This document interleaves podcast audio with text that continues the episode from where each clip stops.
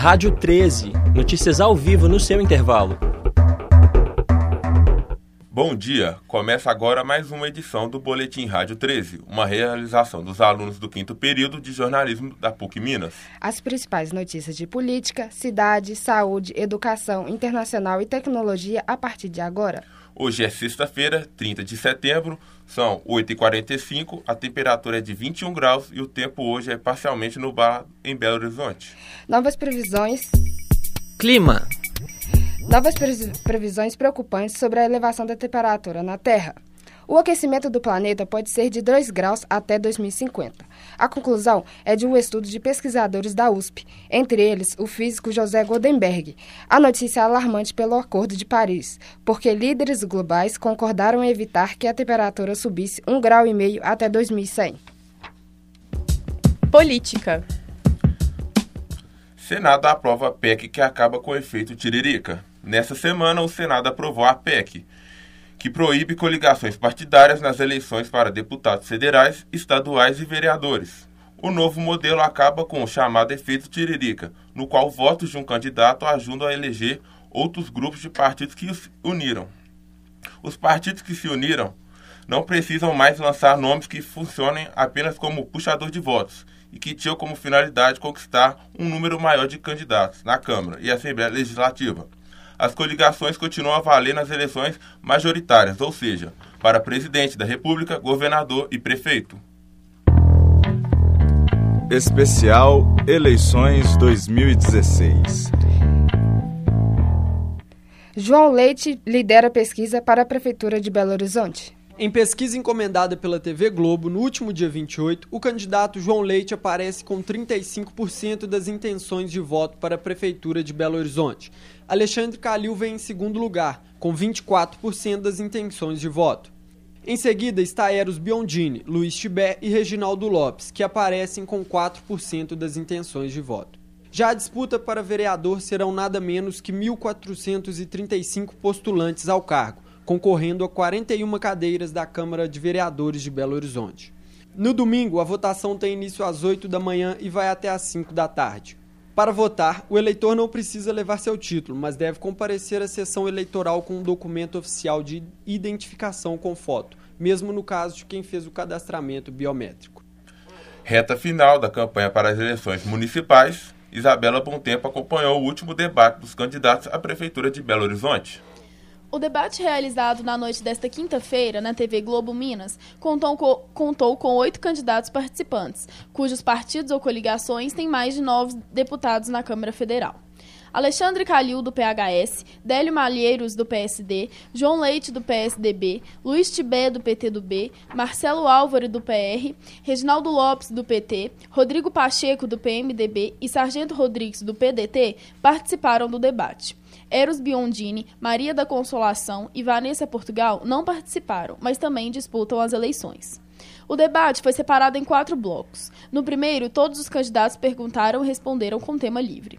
No segundo, os temas foram sorteados pelo mediador, o jornalista e apresentador Arthur Almeida. O terceiro seguiu a mesma dinâmica do segundo, mas com os temas das perguntas livres. O quarto bloco foi dedicado às considerações finais dos candidatos. O debate apresentou questionamentos e propostas com temas variados, entre eles segurança, educação, saúde, transporte, habitação e algumas citações de inclusão e minorias. A partir da análise do debate, avalia os candidatos com muito despreparo, apresentando discursos falhos, fracos e sem o um mínimo de articulação de fala. Economia. Natal de deverá gerar cerca de 101 mil vagas temporárias no Brasil, no país.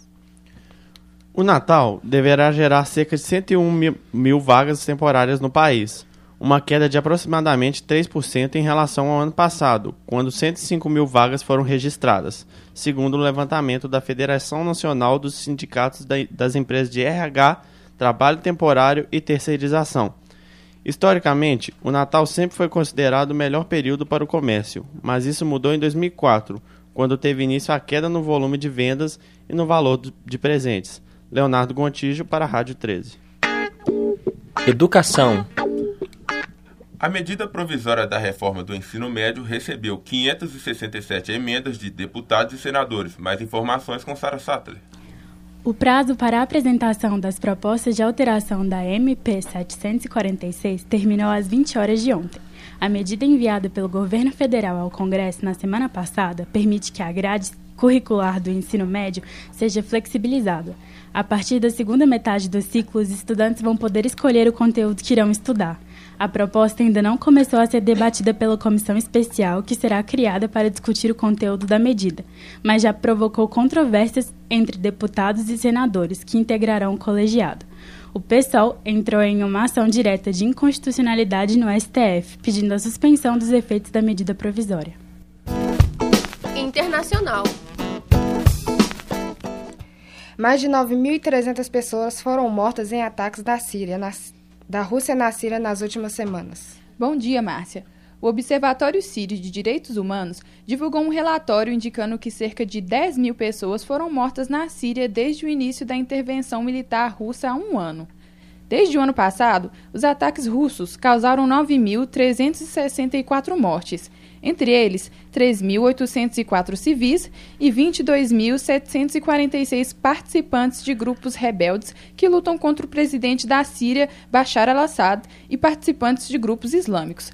Ativistas apontam os russos como principais culpados pelo último ataque em Alepo, que matou mais de 200 civis nas duas últimas semanas. Stephanie Gouveia para a Rádio 13. PUC em pauta.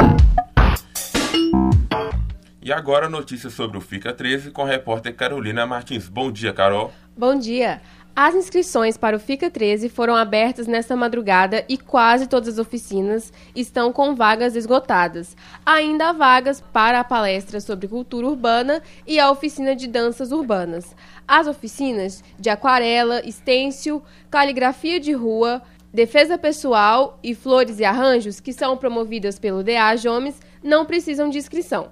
Assim como no ano passado, o festival é um sucesso e as inscrições acabaram em cerca de duas horas. O quarto Festival de Comunicação e Artes do 13 acontece no dia 5 e 6 de outubro. Este programa foi produzido por estudantes do quinto período do curso de jornalismo da Faculdade de Comunicação e Artes da PUC Minas, Campus Coração Eucarístico com edição de Gabriela Arruda e Karine Pereira e apresentação minha, Igor Alexander. E minha, Marcela Nato. A técnica é de Clara Costa, Luna Ferreira e, a, e Rafael Araújo. E a supervisão da professora Yara Franco. Rádio 13. Notícias ao vivo no seu intervalo.